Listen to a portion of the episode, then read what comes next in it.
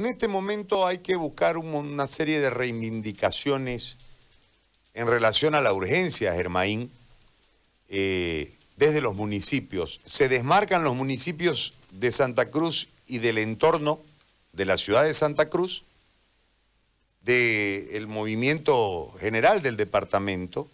La plata del IDH, que ya está promulgada a través de la ley de devolución del 12%, no se ha hecho efectiva. Se les ha otorgado un bono, bono, bono, ¿qué se llama? Bono, bono, bono COVID. Fondo COVID. Fondo COVID. Este, pero ustedes siguen con problemas y el caso de San José, el caso de Concepción, el caso de eh, el municipio de Salces y otros, le están echando como pueden, reinventándose, en el caso tuyo del dióxido de cloro, lo uno, o sea, buscándole la vuelta para poder paliar el momento económico que es complicado. En este marco, eh, ¿qué opinión te, te merece esta nueva asociación cuando hay una institución que aglutina a todos los municipios del departamento y que debiesen pelear por el mismo objetivo, que es lograr la plata para poder este, eh, impactar a la, a la pandemia. Quiero, quiero tu opinión, Germán, a tiempo de agradecerte muchísimo por, por este contacto desde San José. Buenos días, Gary. Un saludo cordial a quienes te acompañan en SED y también a quienes te siguen en radio y en redes sociales. Eh, yo he sido uno de los críticos y uno de los que ha estado mm, permanentemente insistiendo con ciertas reivindicaciones de parte del gobierno nacional a favor de los gobiernos municipales, fundamentalmente en esta época de crisis, con la asignación de recursos para que podamos tener mejores condiciones de atender a nuestra gente. Eh, sin embargo, debo ser en esto muy sincero. Ayer, ayer se ha hecho ya efectivo el depósito, por lo menos a San José de Chiquitos, y creo que a todos los municipios del país eh, ya deben estar eh, los recursos en caja y banco. Ayer hemos recibido nosotros el fondo COVID para nuestro municipio corresponde a un millón de bolivianos, y el fondo de reposición parcial y temporal de los recursos de IDH que corresponde a dos millones cien mil bolivianos aproximadamente. Esos recursos íntegramente están destinados, por supuesto, para enfrentar la emergencia sanitaria por el COVID-19. En el caso de los recursos de IDH, tienen una particularidad, 50% para los gastos directos de insumos, material, equipos de bioseguridad y otro 50% destinado a atender la parte alimentaria de la población eh, carente de, recursos y que ha estado en cuarentena durante tanto tiempo. Y otro 25% en ese margen para eh, reactivar la parte productiva de nuestros municipios. En términos generales, bajo la administración que nosotros tenemos, creo que en buena hora estos recursos eh, debieron llegar mucho antes, por supuesto. Estamos ya sobre los cuatro meses de la emergencia en el país y recién eh, cuando ya estamos por encima de los eh, 50 mil contagios, si no me equivoco, recién nos llegan a nosotros estos recursos. De cualquier manera, este, como, se, como, como, dice el dicho, más vale tarde que nunca. Son eh, útiles hoy, nosotros tenemos una serie de compromisos porque hemos ido asumiendo algunas deudas producto de tener aquí equipos eh, oportunamente para enfrentar la emergencia y vamos a tener que cubrir esas deudas nos, quedará algunos saldos y con eso afrontaremos lo que venga el resto del periodo de, la, pandemia. Eh, eso es lo que te puedo decir en ese punto referido a los recursos que se le han arrancado al gobierno. No es una voluntad de la presidenta, no es una voluntad de un gabinete ministerial. El otro punto, lo que se ha conformado ayer en Santa Cruz respecto a la Asociación de Municipios Metropolitanos, está en el marco de una ley departamental que establece justamente la creación de esta instancia eh, que tiene que ver con, la, con el área de metropolización de la ciudad de Santa Cruz de la Sierra y su entorno eh, con urbano, es decir, con los municipios próximos y vecinos. La novedad que encontré ayer fue la ampliación justamente de esta área de influencia hacia el municipio de La Guardia, el Torno, y al otro lado hacia Montero y Colpa Bélgica. Por lo tanto, en lo personal veo saludable, veo saludable porque hay algo que no podemos desconocer los cruceños. La ciudad capital, Santa Cruz de la Sierra, está ahogada en su expansión urbana y segundo, está generando conflictos de límite con muchos de los municipios eh, cercanos, entre ellos Cotocas, Guarnes, Porongo, eh, la propia La Guardia. Entonces, yo creo importante que este tipo de encuentros se tenga que activar a efecto de establecer mecanismos eh, de concurrencia y de compromisos mutuos entre los municipios a efecto de establecer un mejor desarrollo de lo que representa el área metropolitana de la ciudad de Santa Cruz de la Sierra. Ahora, yendo a otro, a otro tema dentro de tu, de tu rol político, entiendo que eh, ahora eh, sos el coordinador de campaña de la Alianza Creemos para, para la provincia, para el departamento, eh, y en este marco, primero que, nos aclares cuál es el, cargo dentro de esta estructura, dentro de Creemos, entiendo que a través de la alianza con Unidos, este, pero mm, han presentado un reclamo por oh, el tema del empadronamiento en familias, en, provincias, perdón, al tribunal. Estas dos preguntas en una. Bueno, primero estamos asumiendo eh, una representación eh, de coordinación departamental de Creemos en función de un, proceso de reestructuración, de reajuste con miras a los procesos electorales nacionales como subnacionales. Eh, Creemos ha fijado una posición muy clara respecto a la elección del próximo 6 de septiembre y lo ha hecho en dos vías muy puntuales. En la primera relacionada a la crisis sanitaria que estamos pasando. No existen las condiciones en este momento para ir a votar el día 6 de septiembre. Estamos aún en una situación creciente de la pandemia en nuestro país.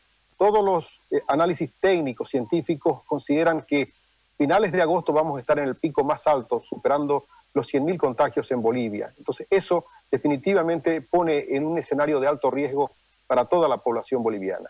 El segundo punto, y es el que hoy estamos justamente eh, mm, ya eh, poniendo en conocimiento del órgano mm, electoral plurinacional, es precisamente que en el periodo de ampliación de este proceso electoral hay muchos jóvenes que están cumpliendo los 18 años y que no han tenido la oportunidad de empadronarse, como señala la Constitución y las leyes electorales en el país, en la que todo ciudadano tiene el derecho de participar de la conformación de los poderes y de ejercer el derecho fundamentalmente al sufragio.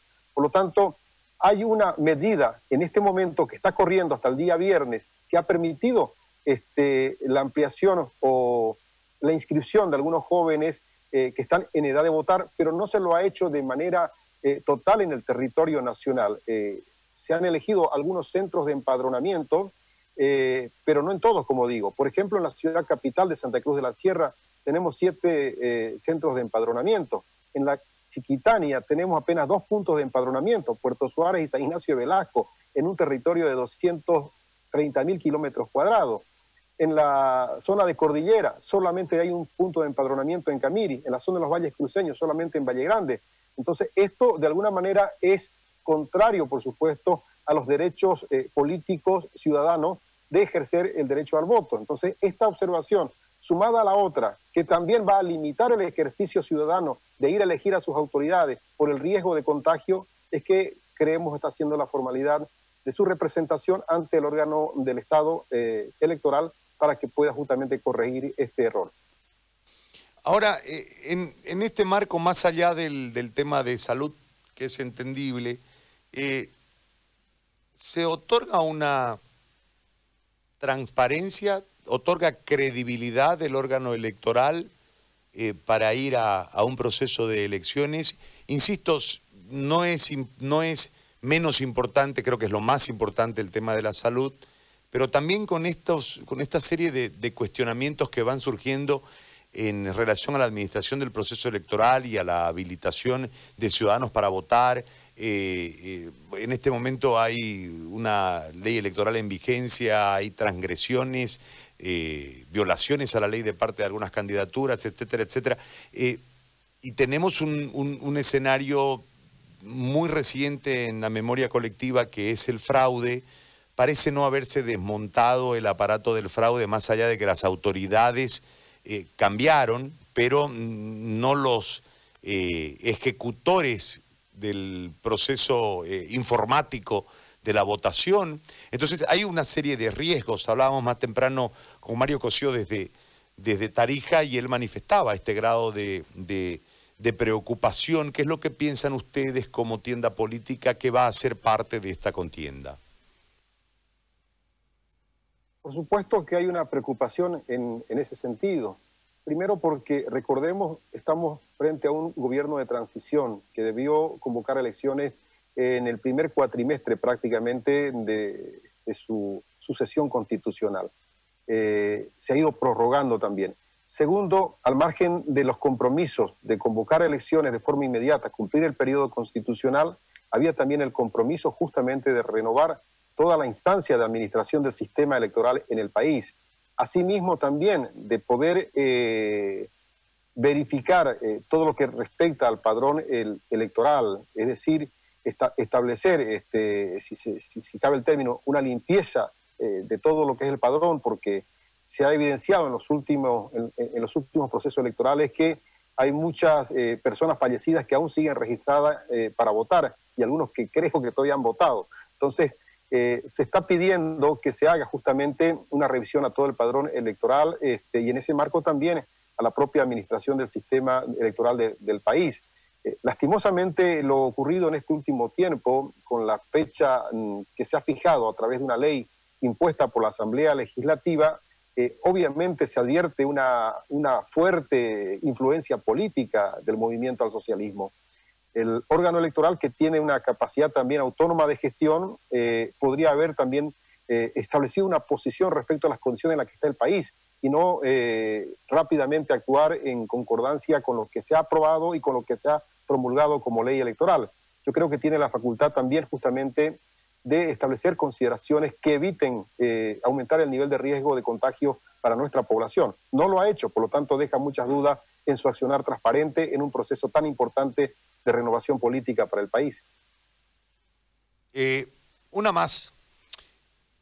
La reaparición de Morales ayer en un evento como el como la efeméride paseña, pero más allá de, la situación anecdótica de la reaparición, eh, el contexto de orden político en un momento dado, él manifiesta haber puesto la fecha para la elección, y ayer eh, aparece como, con una presentación como el mejor presidente, como intentando posicionar el hecho de que en realidad no hubo un fraude, sino más bien un golpe de Estado. ¿Cuál es la postura política de ustedes como tienda? Bueno, nosotros vemos este tipo de aparición como parte también de, lo que está ocurriendo actualmente en la administración del Estado. Hay un desgaste político innecesario eh, que de alguna manera este, ha dado posibilidad a este tipo de expresiones anteriores, de participaciones en definiciones del presidente Morales respecto a elecciones nacionales, ahora en, una, en, un, en un acto oficial de la Asamblea eh, Legislativa Departamental de La Paz. Entonces, como que eh, la mala administración en este periodo de transición del gobierno está dando lugar justamente a este tipo de manifestaciones. Pero por supuesto para nosotros definitivamente lo ocurrido en el mes de octubre pasado con el proceso electoral, existen las evidencias categóricas de que hubo un monumental fraude electoral. E incluso hay indicios muy serios que el, anterior proceso electoral que permitió el tercer periodo consecutivo del presidente Morales también estuvo cargado y viciado justamente de, un fraude electoral. Por lo tanto, el, propio gobierno actual no ha activado adecuadamente los mecanismos legales para llevar justamente a la justicia a quienes son responsables, desde la parte de instigación, motivación y dirección del fraude que se registró el, 21 de, el 20 de octubre pasado en el país. Bueno, eh, yo te agradezco mucho por este contacto y por esta participación en el programa. Gracias. Gracias, Gary. Un saludo cordial a todo Santa Cruz y el país. Un abrazo hasta San José. Germán Caballero, alcalde de San José y además coordinador de campaña de Alianza Creemos, ha conversado con nosotros hoy sobre las 11 de la mañana con 19 minutos.